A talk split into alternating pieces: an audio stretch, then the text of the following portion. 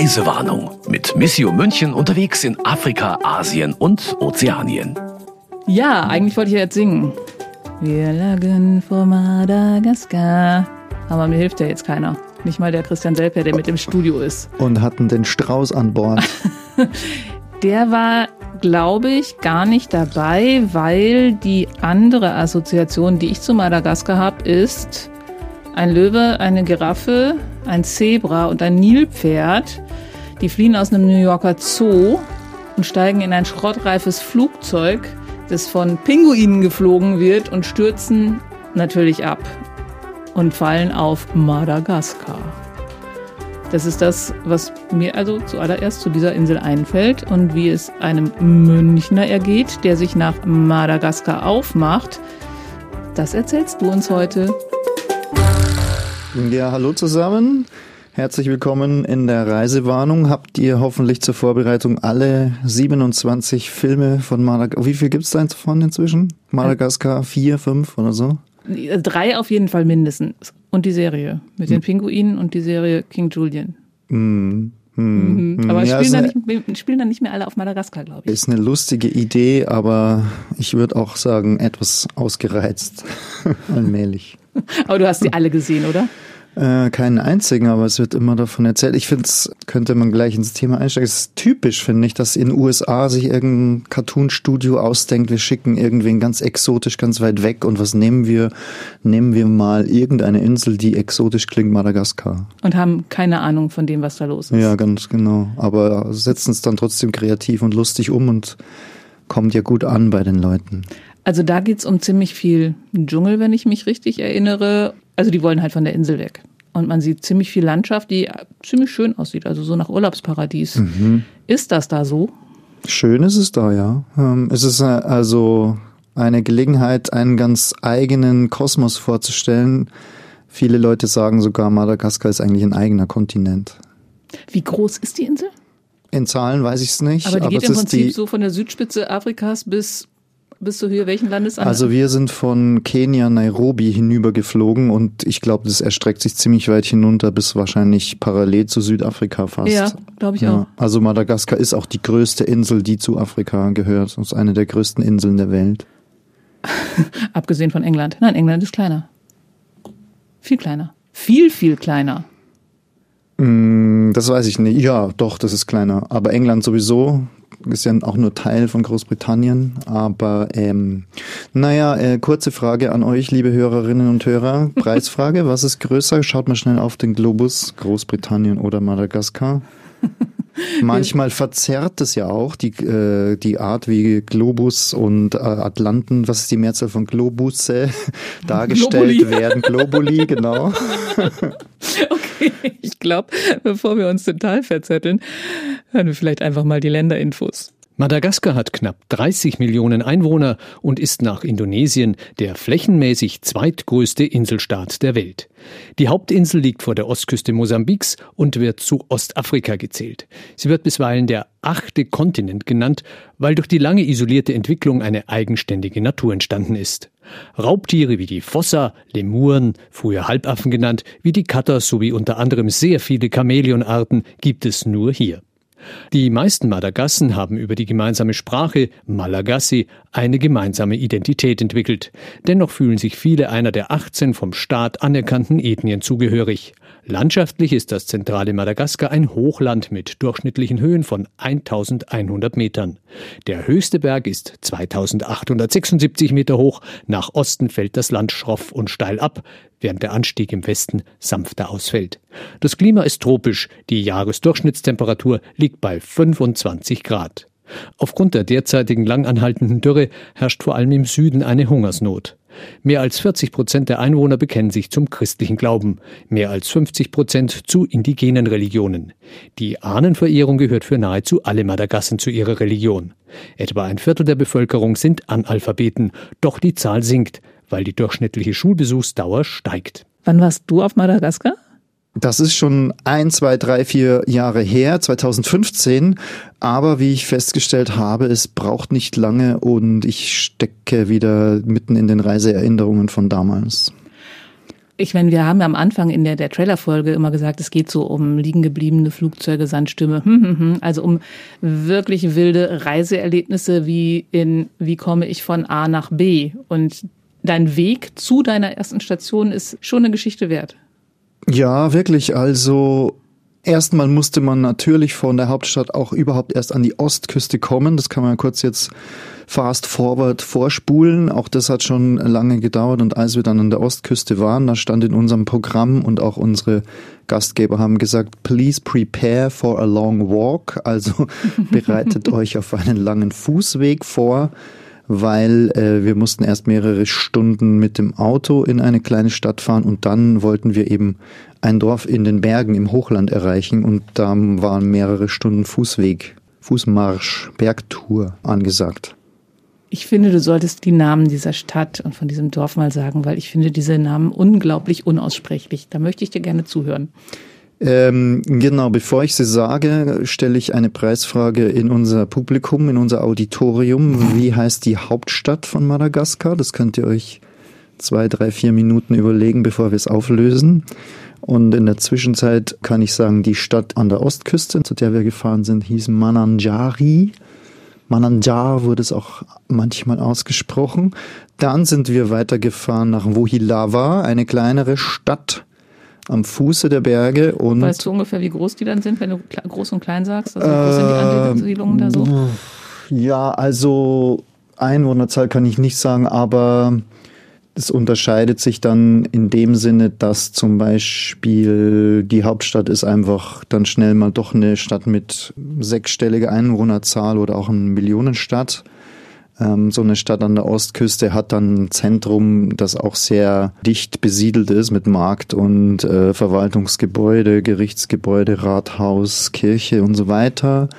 Ähm, und dann so eine kleinere Stadt wie Wohilava am Fuße der Berge ist dann einfach eine, so eine Ansiedlung mit einem kleinen Zentrum paar befestigten Straßen, die dann relativ schnell, wenn man so aus dem Zentrum rauskommt, wieder unbefestigt werden.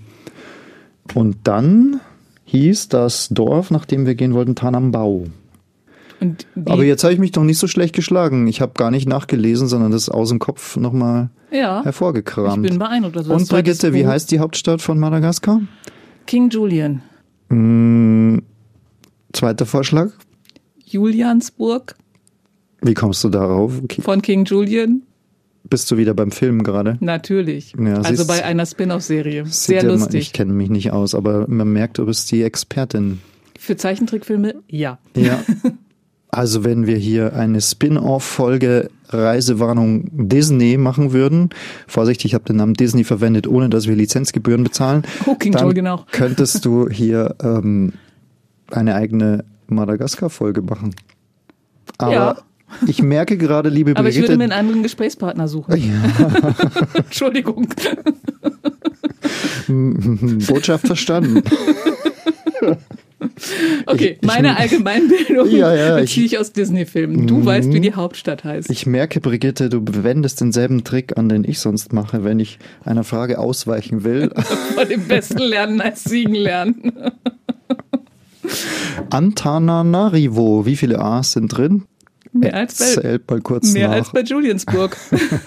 das ist äh, ein Charakteristikum der Sprache in Madagaskar, dass die sehr viele lange Wörter, sehr viele Vokale drin verwenden. Die Hauptstadt heißt Antananarivo. Und du schielst, du liest wenn man, ab. Wenn man denkt, man hat's äh, richtig, ja, dann muss Heft man eben, offen liegen. dann muss man immer noch ein Ananarivo noch mal reinfügen. Und deshalb sagen die Leute dort einfach Tana, weil sie es abkürzen und das im Alltag schneller geht. Schlaue Leute. Aber ich denke mal, die meisten, ich würde mal sagen, 73,4 Prozent unserer Hörerinnen und Hörer hätten es gewusst, oder? Ich höre ein Schreib, großes, lautes schreibt Ja. Uns gerne. Ich lasse mich auch gerne beschimpfen. Ähm, und ich weiß beim nächsten Mal, wie sie heißt und merke mir aber auch nur die Abkürzung. Weil auch der Christian hat hier sein Heft aufgeschlagen und hat abgelesen, damit ja. er die Anzahl der A's mitkriegt. Okay, ihr seid also wie viele Stunden gelaufen? Nein, erst gefahren und dann gelaufen. Ja, witzigerweise war aufs, auf dem Hinweg deutlich länger als auf dem Rückweg. Ich glaube, auf dem Hinweg war es zwischen sechs und sieben Stunden und auf dem Rückweg waren wir schneller. Weil wir da weniger Pausen gemacht haben und äh, wenn man den Weg schon kennt. Ich dachte, ihr seid bergab gegangen danach. Ja, das vielleicht auch. Aber, Aber vielleicht genau. erzählen wir erstmal von dort. Von diesem Muss Dorf. ich heute gar keine drei Begriffe nennen? Nee, das machen wir nach dem ersten Ding. Ach so, ich Ja. warte schon immer drauf. Ich bin schon immer so in Hab-Acht-Stellung. Deshalb, deshalb. Na gut, wenn du es gerne möchtest, dann mach es jetzt. Ich hätte es vergessen. Das wäre eine einmalige Chance gewesen. Naja, ich wollte eigentlich nur als ersten Begriff eben Expedition in die Berge oder Bergexpedition nennen. Deshalb habe ich es gerade im Kopf. Dann würde ich sagen, der Fluch der Ahnen. Okay. Und als dritten nenne ich Mordverdacht. Ja, sollen wir dann auch schon verraten, wo die anderen beiden Stationen waren? Mm, Weil ich weiß nämlich, was du damit meinst. gut. Das erste ist halt diese, dieser unglaubliche Weg in dieses kleine Dorf. Das zweite ist Der, Fluch, der, Ahnen ist eine bes- besondere Geschichte, die in derselben Region spielte, der wir dann auch noch nachgegangen sind, nachdem wir unsere erste Station absolviert hatten. Und in derselben Stadt stand plötzlich jemand unter Mordverdacht und wir werden hier in der Reisewarnung die Abteilung True Crime. eröffnen. Zeitverbrechen ist ein erfolgreiches Podcast-Format, aber nicht ganz so toll wie Reisewarnung True Crime. Mhm. Vor allen Dingen passt es tatsächlich dann mal zum Titel. Reisewarnung. Ja. Naja, wir sind etwas albern heute, aber wir hoffen ja, ihr habt den Podcast mit in die Ferien genommen. Lasst es euch gut gehen und hört euch die Reisewarnung nach Madagaskar an. Jetzt hatten wir den, die erste Etappe schon hinter uns. Also fünf Stunden Auto, Mhm. fünf Stunden Fußweg, habe ich es richtig? Nein, was hattest du gerade gesagt? So ungefähr? Ja, das Fall- ungefähr, genau. Also wir, äh, kurz, äh, um es äh, auf den Punkt zu bringen, äh, wir wollten einfach sehen, wie Mission, wie äh, Entwicklungshilfe in diesen abgelegenen Bergregionen funktioniert. Unser Begleiter war ein Mann aus Indien, ein indischer steiler Missionar. Steiler Mission ist ja ein Missionsorden, gegründet in Europa, Holland und Niederrhein. Genau. Nicht? Also, wo du dich gut auskennst. Es ist die andere Rheinseite, ja.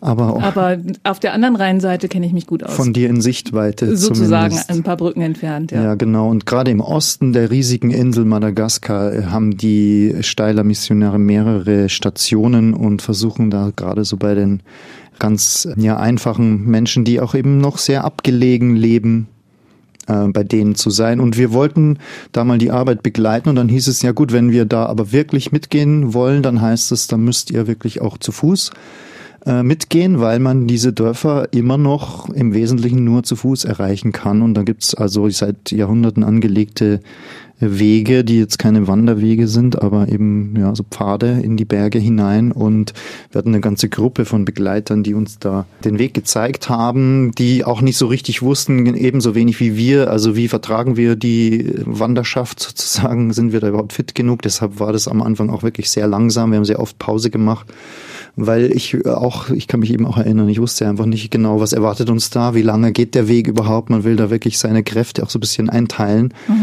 Und witzigerweise hatten wir uns ja eben auch ein bisschen vorbereitet, weil wir dachten, okay, dann muss man gute Schuhe mitnehmen, Bergschuhe zum Beispiel. Und äh, es ist ja so eine klassische so ein Klischee hierzulande. Ich komme ja aus dem Voralpenland und wir lachen ja immer drüber über diejenigen, die auf die Berge gehen und keine richtigen Schuhe anhaben. Also die entweder in Turnschuhen gehen oder gar in Bade Die Westfalen Badeschlappen. in Sandalen. Die Westfalen in Sandalen, richtig. Ein Gefl Wer kennt ihn nicht?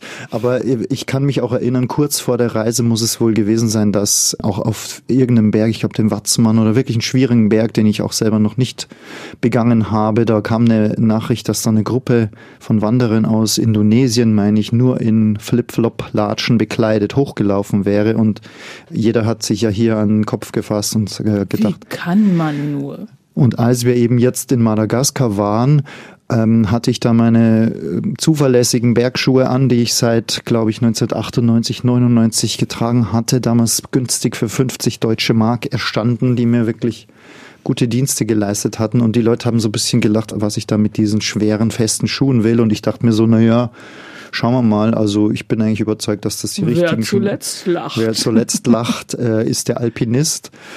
Aber ich habe relativ schnell gemerkt, dass die dann doch äh, sich besser auskennen, weil das natürlich heißt, äh, über Stock und Stein da zu laufen, okay, braucht man vielleicht feste Schuhe, aber sehr schnell kommt man da ja auch an Abzweigungen, wo zum Beispiel ein Bach vorbeifließt und da patscht man halt so durch und äh, die festen Schuhe saugen sich sehr, sehr schnell mit Wasser voll. Das kann man gar nicht vermeiden, die so wasserfest die auch sein mögen. Und da sind diejenigen, die da einfach offene Badelatschen anhaben, die die auch mal schnell ausziehen und da vielleicht barfuß durchwarten und dann die wieder anziehen können, sind da klar im Vorteil. Obwohl uns auch immer gesagt wurde, man muss in Madagaskar auch aufpassen, da gibt's diesen oh, ich weiß gar nicht mehr, wie heißt der, diese Würmer, ne, die, die sich da so im Wasser in die offene Haut schnell ja, bohren können. In einigen Ländern. Ja, äh, vor denen hatten wir doch auch Respekt. Von denen habe ich eben ähm, erstmal in Tansania gehört, wo ich mhm. gedacht habe, mm, mm, mm, okay. Die da in sich in die Haut bohren und Krankheiten übertragen. Und äh, kurzer Abzweig hier in der Erzählung, das war auch so, als ich zu Hause war, hatte ich mir meine Wanderfüße nochmal so angeschaut und dann hatte ich da auch so einen schwarzen Punkt und okay. so ein bisschen rumgedrückt und äh, da kam auch was raus. Ich weiß nicht so Hat genau. Hat sich's bewegt? Ähm, habe ich nicht so genau angeschaut und ich will euch auch die Details äh, ersparen. es ist etwas geschmacklos. Aber äh, von daher wussten wir schon, es ist nicht so ganz äh, ohne. Man muss schon mhm. äh, da versuchen, auf sich auch zu achten, egal was einem die Gastgeber so erzählen, die dann vielleicht manche Probleme nicht mehr als so gravierend erachten. Aber zurück zu meinen Schuhen, die waren dann eben vollgesaugt und schwer, äh, so ähnlich wie man sich's, ähm, wenn wir schon bei Filmserien sind, wie man sich's aus Mafia-Filmen vorstellt, ne? wenn, die, wenn die Leute mit Zement, äh, Zementschuhe verpasst bekommen und auf dem Grund des äh, Sees versenkt werden. Also ich kam mir so vor, als hätte ich zwei so Zementblöcke an den Beinen. Oh wie war denn die Temperatur? Also wie schnell ist es wieder getrocknet? Naja, das ist dann eben so eine tropische Insel mit tropischem Klima, also sehr heiß und feucht. Das trocknet eben dann nicht so schnell. Wir kamen schon sehr durchnässt dann voran. Aber nach so zwei, drei, vier Stunden habe ich plötzlich gemerkt, ich befinde mich an der Spitze der Wandergruppe. Ähm, ich gehe voraus, die anderen sind alle hinter mir. Und dann hatte ich auch so kurz gedacht, oh, was ist denn jetzt passiert? Aber so mein kurzer Höhenflug hat sich schnell auch wieder ins Gegenteil verkehrt, weil ich schnell gemerkt habe, dass unsere Begleiter einfach extra langsam gegangen sind um eben hinter mir und äh, hinter dem Ach, die haben sich Kollegen zu gehen. Geschwindigkeit angepasst. Genau, ja. Die da, den, die, die, das Tempo vorgegeben. Ja, richtig. Und dann habe ich eben gemerkt, jetzt haben sie auch noch Mitleid mit uns. Ähm, aber natürlich ganz schlau von ihnen gedacht, weil dadurch konnten wir nicht verloren gehen, äh, wir konnten nicht zurückfallen, sondern sie haben sich an uns angepasst, ohne uns da wirklich ein schlechtes Gefühl dabei zu geben, sondern wir haben uns sehr gut aufgehoben gefühlt. Und was noch dazu kam, wir hatten ja nicht viel Gepäck dabei, aber doch jeder einen Rucksack. Jörg Pötling, der Fotograf, war dabei und ich. Der wurde uns auch noch getragen. Also. Der Jörg. der Rucksack wurde uns getragen. Luxusgeschöpfe. Mhm. Und wie oft musste Jörg auf irgendwelche Bäume klettern, um zu fotografieren? Mm. Hat es das auch verlängert? Nein, also wir haben schon eine schöne Bilderserie auch von der Wanderung als solchen, weil wir auch sehen wollten, wie, wie sieht es da so aus, um die, die Menschen da zu erreichen. Aber in dem Fall haben wir uns schon auch sehr darauf konzentriert, auf unseren Weg und auch um anzukommen. Man musste ja auch trittsicher sein, es geht auch mal steil den Abgrund hinunter. Genau, ich wollte ähm, da fragen, wie, ist denn, wie, wie sind denn da die Wege verglichen mit ähm, ja, das sind wirklich so ganz, ganz schmale Pfade, wo kaum so ein paar Füße nebeneinander Platz hat, die dann auch mhm. zwar ausgetreten sind, aber schnell auch wieder zuwachsen. Und mag jetzt vielleicht auch ein Klischee sein, aber die Leute sind natürlich auch äh, deutlich kleiner und schmächtiger als wir. Also das ist oft auch so, dass man sich dann bücken muss, damit man da äh, zwischen den Bäumen und Ästen und Sträuchern durchkommt, wo die einfach aufrecht durchmarschieren. Ja, war ein beeindruckendes Erlebnis. Und äh, als wir dann das Dorf erreicht haben, standen schon die Leute bereit und einer hat dann mit einem, war das ein Kuhhorn oder ein Horn, jedenfalls wie eine Trompete oder wie ein anderes Blasinstrument. Man mag man mir meine Ungenauigkeit hier verzeihen. Jedenfalls wurde reingeblasen und das Signal war eben, sie kommen. Dann waren wir da. Wurde schon lange erwartet? Das heißt, die, euer Besuch war angekündigt? Ja. findet der so regelmäßig statt oder ähm, wie funktioniert das? Ich weiß gar nicht, in welchem Abstand äh, da äh, die Leute hinkommen. Also es ist ja einfach dann so, dass es äh, ein äh, christliches Dorf war und dort eben äh, übers Wochenende, glaube ich, sind wir geblieben und ich sag mal zwei, drei Nächte. Ähm, und in der Zeit hat halt alles Mögliche stattgefunden, worauf die Menschen schon gewartet haben. Zum Beispiel eine Hochzeit, eine Trauungsfeier oder Taufen und äh, ja, dafür ist auch der Missionar ins Dorf gekommen. Du hast aber von zwei Hochzeiten geschrieben und von 17 Taufen. Naja, schau her, da waren es sogar mehr. Ja. Gut, dass du nachgelesen ah, hast. hallo, mache ich immer. Jetzt weiß ich doch nicht, was ich, ich habe nicht mehr alles soll. im Kopf. Ja. Ähm, ich weiß nur noch, äh, oder was mir auf jeden Fall noch aufgefallen ist, dass beide Paare schon seit Jahren zusammenleben und auch Kinder haben. Und du sagst, das ist ein traditionelles Dorf und christlich. Äh, wie geht denn das zusammen? Da sollte man doch erstmal heiraten und dann die Kinder kriegen? Ähm, ja, äh, so wie bei uns, oder? Es gibt's aber bei uns auch, dass man ja, zusammenlebt, bevor man heiratet. Ja, aber wir reden ja jetzt von so einem Dorf ganz weit abgelegen. Ja. Da geht man doch davon aus, dass das noch ist wie früher. Und früher war es so, dass die Leute erst geheiratet haben und dann die Kinder bekommen haben. Weil wir reden ja jetzt nicht von München Zentrum. Mm, genau, ähm, du kannst aber wahrscheinlich, ist es vielleicht auch früher, früher so gewesen, bevor ähm, alles Mögliche aus dem Westen dahin kam, also christliche Mission und so weiter, die Menschen traditionell gelebt haben. Ähm, man kann natürlich allgemein die Frage stellen, ist es wichtig, dass da überhaupt jemand hingeht in solche abgelegenen Dörfer und ähm, Früher ist man da auch hingegangen mit dem Gefühl, man muss den Menschen die Zivilisation bringen obwohl sie vielleicht längst schon eine Zivilisation hatten. Und ob das jetzt eine traditionelle Eheschließung ist, in dem Sinn, dass die Menschen ein Zusammenleben bunt fürs Leben eingehen mit äh, gewissen Ritualen, die wir vielleicht gar nicht so gut kennen, die die Menschen trotzdem haben. Oder ob es da ein kirchlich-katholisches Ritual unbedingt dafür braucht, ähm, das kann man natürlich diskutieren. Ich habe da selber nicht unbedingt eine Antwort drauf. Ich kann mich schon erinnern, dass wir auf der Reise auch darüber nachgedacht haben. Jörg hatte dann sogar ein Musikstück angespielt, das ich auch noch im Kopf habe, nämlich von Neil Young, Cortez the Killer. Weiß nicht, ob das jemand kennt. Wenn ihr mögt, spielen wir euch das auch nochmal als Link zumindest in die Podcast-Beschreibung ein. Da könnt ihr euch das anhören. Cortés war ja einer der spanischen Konquistadoren, die in Mexiko und Südamerika die Menschen unterworfen haben. Und äh, da ist es im Nachhinein ja eine ähnliche Diskussion. Haben die Azteken, Indios, wie auch immer die Völker dort hießen, haben die auf die Europäer gewartet haben die denen äh, eine Zivilisation gebracht oder sind die auch nicht selber schon eine Hochkultur äh, gewesen? Und es ist äh, uns da im Bergland von Madagaskar auch so ein Gedanke gewesen. Die Menschen, die da leben, leben seit Jahrtausenden da so zusammen wie sie es tun und trotzdem kommt so eine moderne auch immer von außen ne, heran. Ähm, es war ja auch so ähnlich, ne, dass wir dann auch mit äh, Kindern und Jugendlichen da zusammengetroffen sind, die uns da ganz interessiert befragt haben, wo wir herkommen und wer wir sind und so weiter. Und die zum Beispiel ganz stolz waren, dass sie so kleine Handys hatten, die noch keine großen Smartphones waren, aber schon Videos, Musikvideos abspielen konnten, Musikvideos, Popmusik nicht unbedingt aus Europa, sondern aus Madagaskar. Das erreicht die Menschen in den Bergdörfern allmählich eben auch. Ne? Und er konnte auch damit telefonieren? Ja, äh, nicht immer, weil der Empfang natürlich noch nicht so stark war dort im Dorf. Die mussten da immer irgendwo hingehen, glaube ich näher an den Hügel, wo der ähm, Sendemast ist. Also, aber so Handymasten werden da ja auch immer mehr ähm, gepflanzt sozusagen in diesen Regionen weil natürlich ein Telefonnetz, ein ähm, Handynetz schon die Menschen auch näher an die Moderne bringt und ihnen auch ähm, in vielen Bereichen einfach hilft. Kommunikation ist dann also, deutlich leichter. Und in vielen äh, Regionen ist es ja so, dass da ein Entwicklungsschritt übersprungen wurde. Also Festnetztelefon gab es nie. Telefonleitungen komplizierter zu verlegen, zu genau. kompliziert, genau. aber Handymasten, äh, inzwischen gibt's die oft auch in mhm. den abgelegensten Gebieten. Also im Prinzip habt ihr auf dieser Reise erlebt, wie aus einem sehr abgeschiedenen oder wie in ein sehr abgeschiedenes Dorf auch die moderne Einzug hält. diese westeuropäische Ehe war sowas.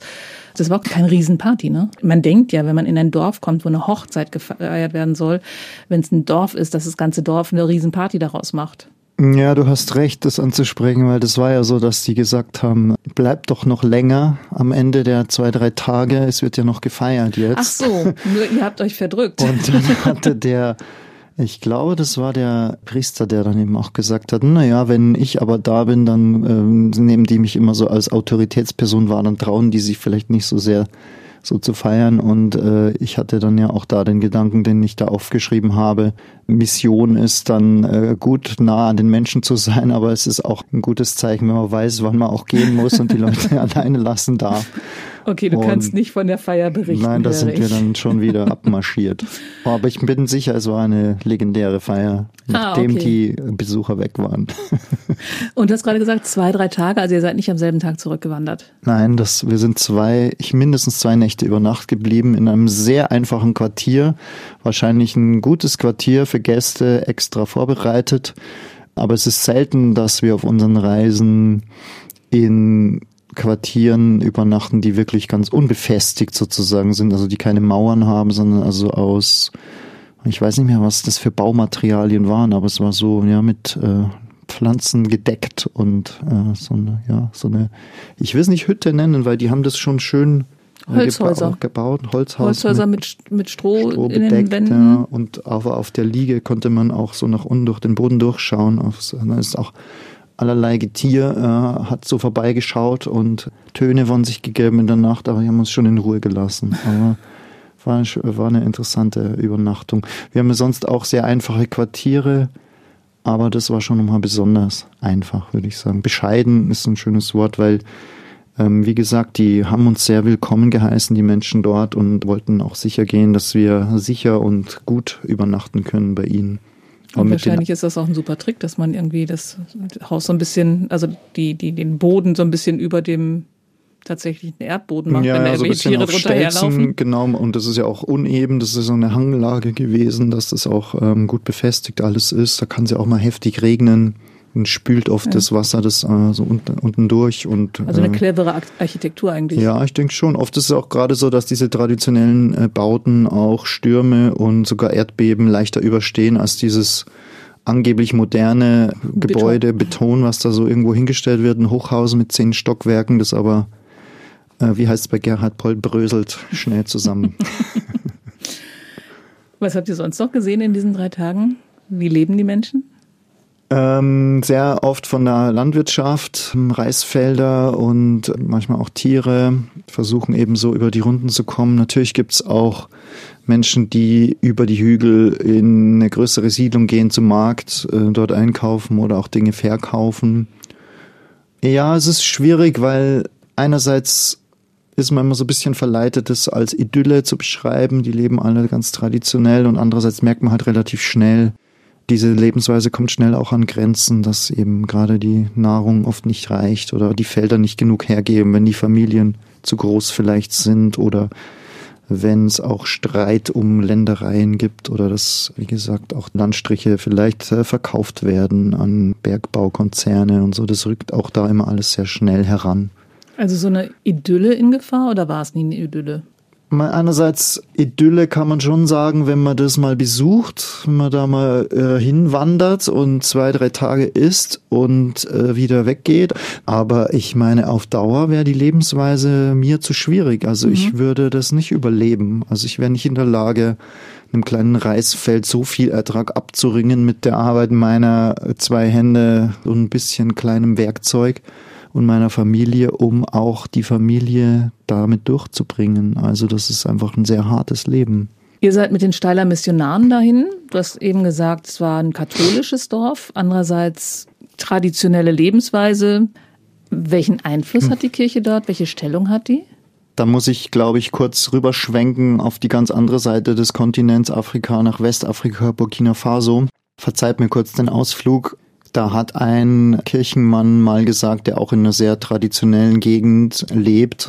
Da ist auch die Frage, wird da eine Religion von außen, eine westlich geprägte christliche Religion akzeptiert oder nicht? Und der hat gesagt, äh, wir werden immer dann akzeptiert, wenn wir das Leben der Menschen besser machen. Und das würde ich dort in Madagaskar auch so sehen.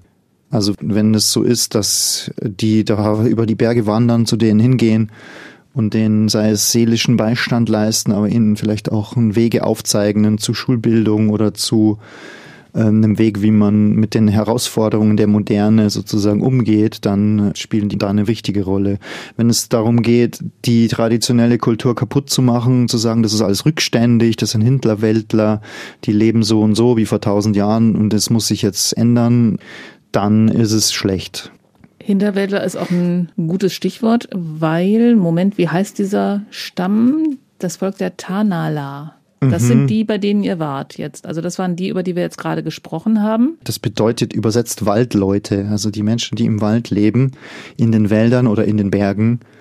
Und man hat schnell das Wort Hinterwäldler auch im Kopf. Und wenn man sich aber mit den Menschen dort beschäftigt und sieht, wie die ja auch sowohl dort seit langer Zeit leben und auch sich jetzt auch aufmachen, um äh, in Zukunft dort leben zu können, merkt man, das sind keine Hinterwäldler, obwohl sie Waldleute heißen.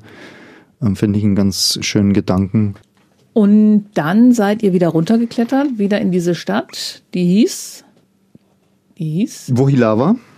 Genau. Und dort gab es das Volk der, jetzt lese ich ab hier, Antam Antambahuaca.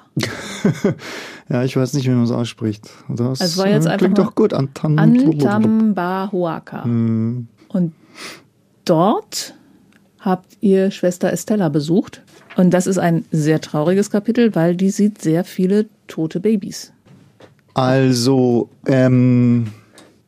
Und das hat was mit den Ahnen zu tun. Du hast recht sowohl jetzt vielleicht in diesen Bergvölkern, aber auch in anderen Regionen auf Madagaskar gibt es natürlich Teile der traditionellen Lebensweise, die aus unserer Sicht bedenklich sind und ich würde doch auch sagen, die man allgemein auch ja, soll ich sagen, bekämpfen sollte, aber die man überwinden sollte. Und das Beispiel, das hatte ich eben Fluch der Ahnen bezeichnet.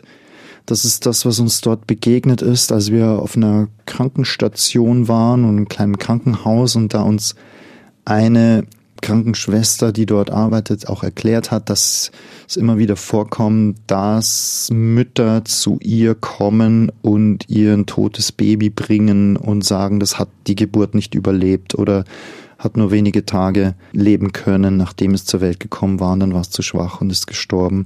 Das ist natürlich oft so, sei es, weil bei der Geburt was schief geht oder weil die Mutter nicht in der Lage ist, das Kind zu ernähren oder zu stillen, weil sie selber auch schwach ist und schlecht ernährt. Aber es kommt eben auch vor, dass äh, Zwillinge zur Welt kommen, also zwei Babys und nur eines davon überlebt. Kann auch sein, weil nicht beide stark genug sind oder ja, wie soll ich es richtig beschreiben? Es kann auch sein, dass tatsächlich eines stirbt, weil es nicht stark genug ist. Ja.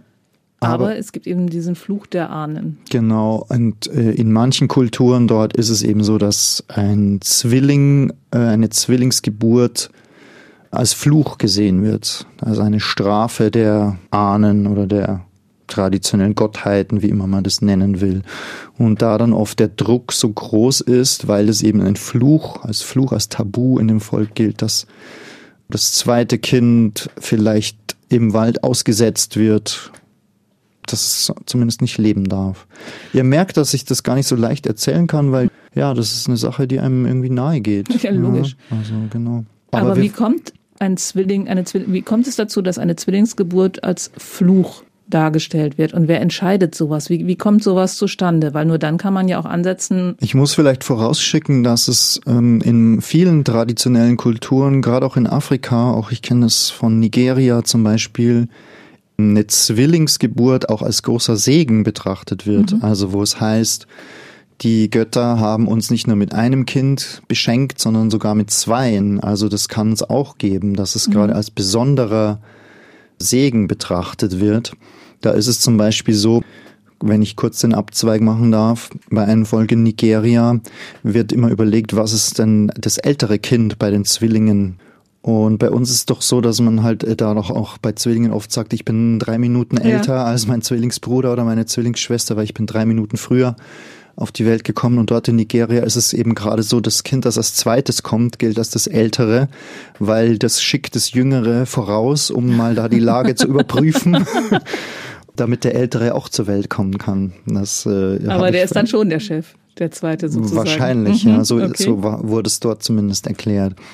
Und zurück zu äh, Madagaskar. Und auch dort ist es in manchen Völkern auf Madagaskar so, dass Zwillinge als Segen gelten.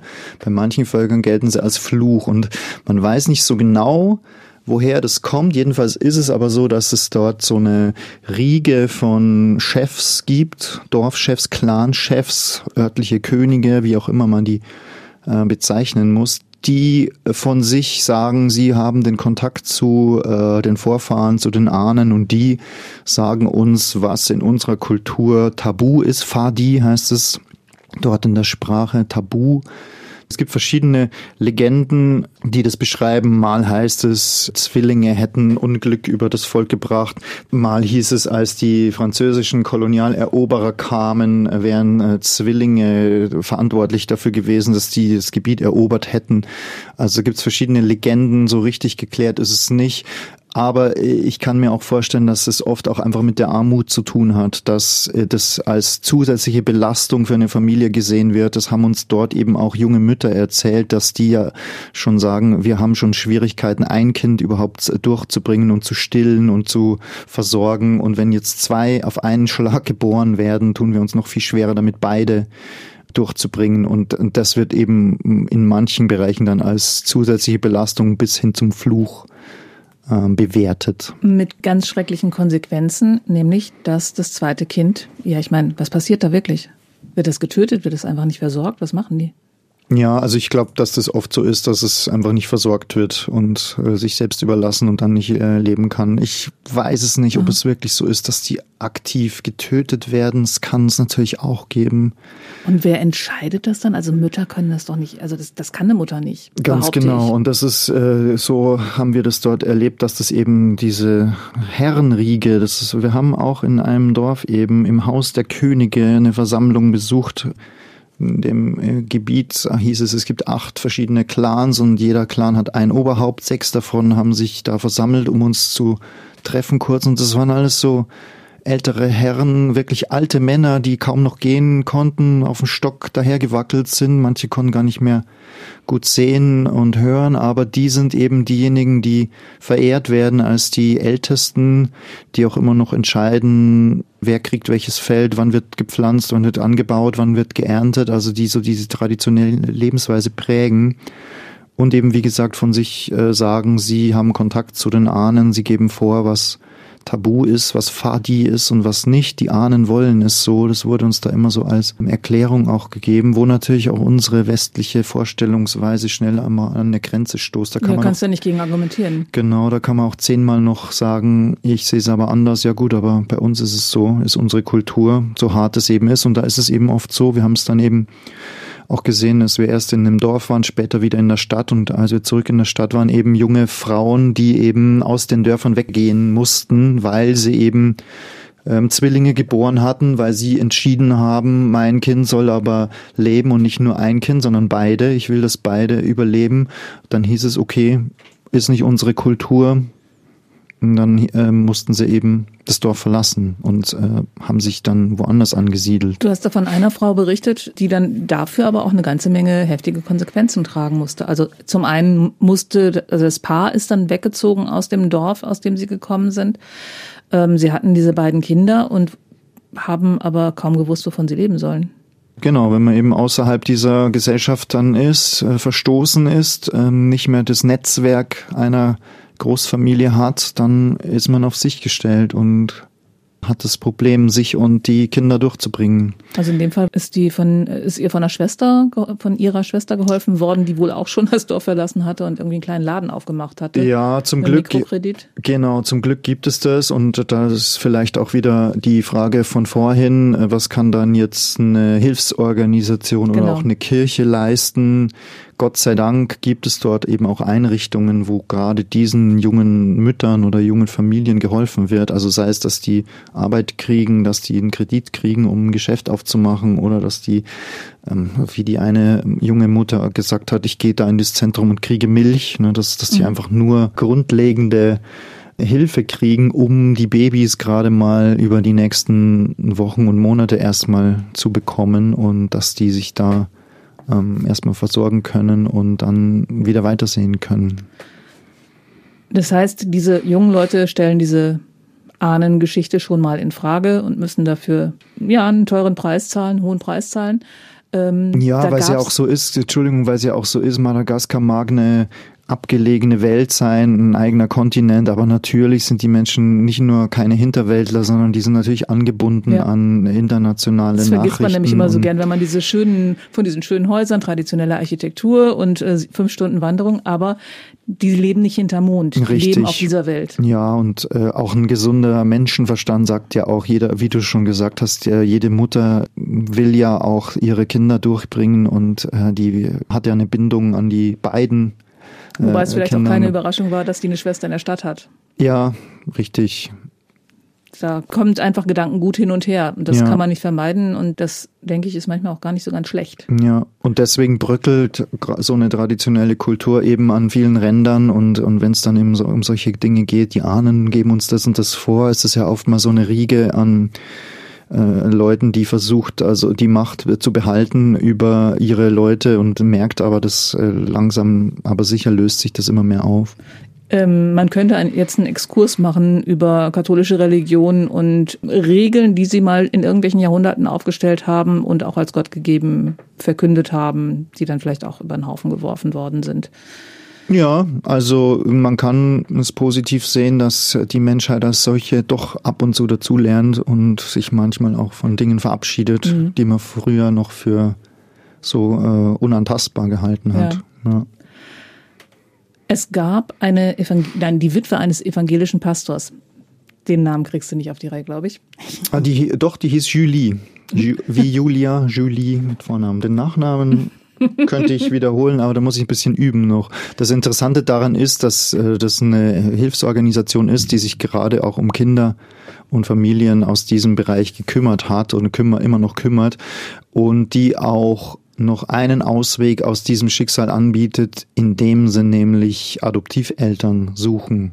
Also für Kinder, das ist ja immer verstoßen. Die erste, also es war meine erste mhm. Reaktion noch einmal, ey, bevor er das umbringt, schickt's mir, kriegt halt so groß. Ja, ja, ja, also das ist eben auch eine, ein Ausweg aus dieser Geschichte für viele Kinder gewesen und immer noch, dass äh, sie adoptiert werden konnten nach Europa, USA oder einfach auch äh, innerhalb von Madagaskar. Ein Problem dabei war, dass sich an irgendeiner äh, Stelle mal so eine Art, ich habe es fast schon als Menschen- oder Kinderhandel auch beschrieben bekommen, so eine Art äh, Handel mit Kindern entwickelt hat. Also es gab viele Paare aus, gerade auch aus Europa, die aus verschiedenen Gründen eben gesagt haben, wir würden ein Kind adoptieren, um da zu helfen, vielleicht auch, weil sie selber keine Kinder bekommen konnten. Und manchmal dann eben, da die Nachfrage so groß war, dass aber äh, vielleicht, wenn gerade kein Kind da war, wurde eben ein Baby besorgt. Man weiß mhm. nicht so genau, wo es herkam. Man wusste auch nicht im Nachhinein, war das wirklich ein verstoßenes Kind oder halt einfach nur wurde ein Kind gebracht, weil da gab es einen Abnehmer, die vielleicht auch Geld bezahlt bezahlt haben. Und äh, das hat der Staat und haben auch die Hilfsorganisationen inzwischen versucht zu unterbinden. Also das soll ja nicht so sein, ne, dass es dann. Also die, die, die Lösung scheint so toll zu sein. Gibt, ja. Und sie sind halt trotzdem getrennt von ihren Müttern und es ist einfach mal nicht so die beste Methode. Ja, und dennoch habe ich ja dann auch für die Reportage noch hier in Deutschland mit einer äh, Frau gesprochen, die ja ein Mädchen auch von äh, Madagaskar adoptiert haben, bei der es ja wohl auch genauso war, dass die wahrscheinlich ähm, verstoßenes äh, Kind war, wo sie sie aber auch die Mutter, weiß ich jetzt gar nicht, ob sie die kennen, aber zumindest so ein bisschen die Vorgeschichte wissen. Ähm, und heutzutage wird es auch so gemacht. Ich fand, das habe ich vorher auch nicht gewusst. Das Wort Wurzelreise habe ich da gelernt. Das wird ja auch äh, ab einem Alter dann gemacht, dass das so Kind auch in sein Her ne? Herkunftsland wahrscheinlich, oder? Mhm. Kennst du dich da besser aus? Nee, ich habe nur auch mal eine Reportage gesehen, wo eine junge Teenagerfrau, also 18, irgendwas zwischen 16 und 20, in das Land gereist ist, aus dem sie adoptiert worden ist, zusammen mit ihrer Adoptivmutter und ihre leibliche Mutter kennengelernt hat. Und das war ziemlich spannend. So. Ja, ich, so wurde, hat mir die Inge, glaube ich, heißt die hier an dieser Stelle Grüße. Die hat es mir auch so beschrieben, dass das ja dann darum geht, dem Kind auch zu sagen, deine Mama hat dich nicht weggegeben, weil sie dich nicht wollte, sondern weil sie eben vielleicht wusste, du hast es anderswo besser, hast anderswo mehr Chancen, um so da mhm. keine Art äh, Trauma entstehen zu lassen. Das genau, ich ein also ein Trauma ist mit Sicherheit da, aber auf jeden Fall eine gute Art und Weise, damit umzugehen.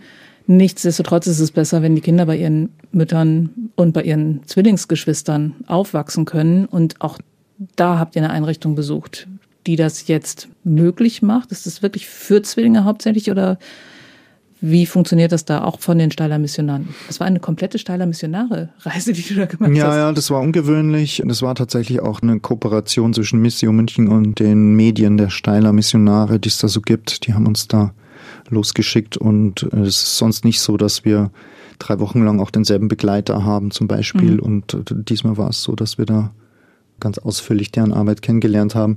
Ja, es gibt Einrichtungen, die oft auch von Einheimischen geleitet werden, die selber aus der Kultur kommen. Ein Zentrum eben, was von einem Mann geleitet wird, der selber auch einen Zwillingsbruder hat, der selber gesagt hat, also wenn ich jetzt nur in meiner traditionellen Kultur aufgewachsen wäre, dann würde es mich gar nicht geben, würde ich gar nicht leben und der jetzt da eine kleine Hilfsorganisation mit einem Zentrum leitet, um eben Müttern die Chance zu geben, beide Kinder zur Welt zu bringen und dass eben beide leben dürfen.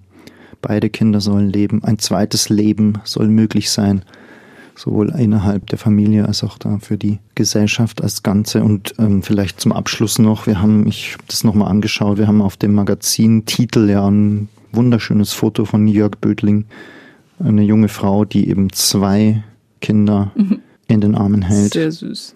Mit einem Strohhut, einem grünen Hemd und einem lila Kleid. Und die beiden Kinder erfreuen sich des Lebens. Übrigens, da wo dieses Titelbild entstanden ist, da stand auch das heilige Schwein und davon wollte ich eigentlich noch erzählen. Weißt du, was das ist? Äh, nö. Das heilige Schwein. Erzähl. Das heilige Schwein ähm, war in dem Dorf, wo wir die Ahnen oder die Clanchefs getroffen haben. Das ist eine kleine Sehenswürdigkeit, die da steht. Also eine kleine Statue und auf einer Sanddüne oberhalb von einer, so einer Lagune und die örtliche Legende sagt, dass das eine Darstellung eines weißen Elefanten wäre, der ja kaum so, wenn man daneben steht, kaum hüfthoch ist, aber diese Statue soll ein früherer Herrscher, ein muslimischer Herrscher von einer Pilgerreise nach Mekka mit zurückgebracht haben und dann da in seiner äh, Heimatregion aufgestellt haben. Und das ist wohl wirklich eine, eine alte äh, Statue. Also man kann das, da sind Jahreszahlen eingeritzt, die bis so ins 17. Äh, Jahrhundert zurückreichen. Kann man natürlich nicht ganz exakt nachprüfen, weil du kannst natürlich auch äh, im Jahr 2023 kannst du 1740 äh, draufschreiben, aber wohl ähm, auch als äh, zum Beispiel Kolonialeroberung stattgefunden hat, stand es diese Statue schon da. Man hat aber herausgefunden, dass diese Art, das ist so eine Art Speckstein, glaube ich, aus dem das gemacht ist, das gibt's in der arabischen Welt eigentlich gar nicht. Also es kann eigentlich nicht aus Mekka gekommen sein, wie so die Legende besagt. Das heißt also, dort weiß man nicht so genau, ähm, woher dieses Kunstwerk wirklich kommt. Vielleicht hat's doch auch einfach ein lokaler Künstler angefertigt. Oder vielleicht kommt es auch ganz woanders her und vielleicht ist es auch gar kein Elefant, sondern äh, manche sagen, das sieht doch auch eher aus wie ein Schwein, wie ein Wildschwein. also Vatumasina heißt es, der, der heilige Stein, wird aber auch eben Vatolambo genannt, das heilige Schwein. Und ähm, eine These ist, eine Theorie, dass es vielleicht aus Asien gekommen ist, weil dort gibt's äh, diese Art Stein. Und es gibt eben auch die Theorie, das ist vielleicht ein guter Abschluss hier an dem Punkt, dass ja überhaupt Madagaskar mehr Verbindungen eigentlich zu Asien hat als zu Afrika.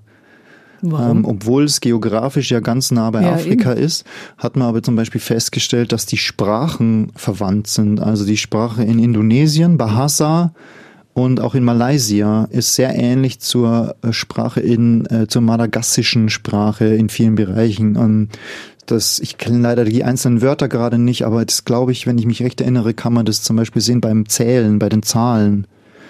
Und es könnte also so gewesen sein, und das ist inzwischen, glaube ich, in der Forschung eine äh, verbreitete These, dass einfach Seefahrer aus Südostasien sich mal über das Meer aufgemacht haben und die mal in Madagaskar angekommen sind und dass die Menschen auf Madagaskar eigentlich verwandt sind mit den Menschen in Indonesien und äh, Malaysia im Besonderen. Also dass die Verbindung eigentlich gibt. Also vielleicht so ähnlich wie du es eingangs gesagt hast, haben die sich mal. wie sind die da hingekommen? Waren die Piloten oder die, die, die der Kapitän Pinguin? Die sind also nicht aus dem Zoo, sondern, äh, sondern dass auch die Menschen haben sich mal aufgemacht und sind mal ähm, ausgebüxt und dann in Madagaskar gelandet.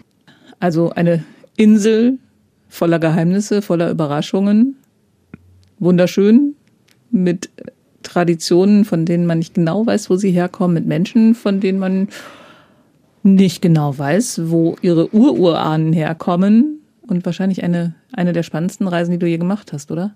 Auf jeden Fall, das habe ich so in Erinnerung. Äh, was ich jedoch am Ende der Reise, als ich wieder zu Hause war, gemacht habe, ist, ich habe meine Bergschuhe aussortiert. Ach nein. Und jetzt läufst du in Flipflops die Alpen hoch. Wäre mal ein Versuch wert, ja. Darf ich dich dabei filmen? Bitte nicht. Okay, dann lassen wir es gut sein für heute. Schöne Ferien euch allen, aber wir sind bald wieder zurück. Ich hoffe, ihr auch. In zwei Wochen und dann geht's nochmal nach Madagaskar. Allerdings erzählt der Christian dann, wie er im Knast gelandet ist. Mm. Ich sage jetzt nicht, ob er da auch hingehört. Bis dahin. Tschüss. Unschuldig, euer Ehren. Das war Reisewarnung mit Missio München unterwegs in Afrika, Asien und Ozeanien. Ein Podcast von Missio München, produziert vom katholischen Medienhaus St. Michaelsbund.